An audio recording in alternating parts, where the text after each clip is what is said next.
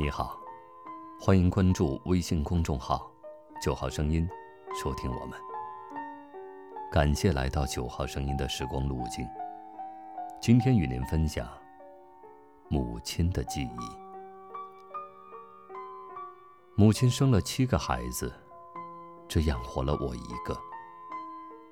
一年，农村闹瘟疫，一个月里，她死了三个孩子。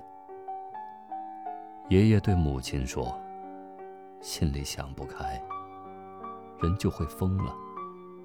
你出去和人们斗斗纸牌吧。”后来，母亲就养成了春冬两闲和妇女们斗牌的习惯，并且常对家里人说：“这是你爷爷吩咐下来的，你们不要管我。”麦秋两季，母亲为地里的庄稼。像疯了似的劳动，他每天一听见鸡叫，就到地里去，帮着收割打场。每天很晚才回到家里来。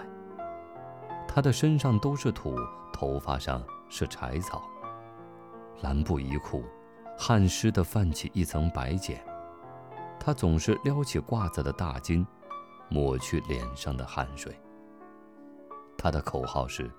争秋夺麦，养兵千日，用兵一时。一家人谁也别想偷懒。我生下来就没有奶吃，母亲把馍馍晾干了，再粉碎煮成糊，来喂我。我多病，每逢病了，夜间母亲总是放一碗清水在窗台上，祷告过往的神灵。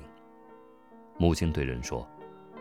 我这个孩子啊是不会孝顺的，因为他是我烧香还愿，从庙里求来的。家境小康以后，母亲对于村中的孤苦饥寒，尽力周济；对于过往的人，凡有求于他，无不热心相帮。有两个远村的尼姑，每年麦秋收成之后，总到我们家化缘。母亲除给他们很多粮食外，还常常留他们食宿。我记得有一个年轻的尼姑，长得眉清目秀，冬天住在我家，她怀揣一个蝈蝈葫芦，夜里叫得很好听，我很想要。第二天清早，母亲告诉她，小尼姑就把蝈蝈送给我了。抗日战争时。村庄附近，敌人安上了炮楼。一年春天，我从远处回来，不敢到家里去，绕到村边的场院小屋里。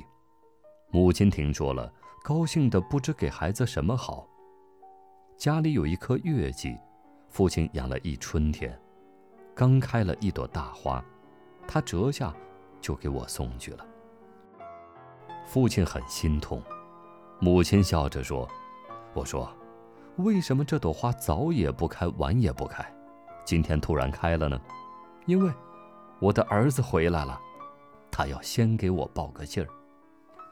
一九五六年，我在天津得了大病，要到外地去疗养。那时母亲已经八十多岁。当我走出屋来，她站在廊子里对我说：“别人病了往家里走，你怎么病了往外走呢？”这是我同母亲的永诀。我在外养病期间，母亲去世了，享年八十四岁。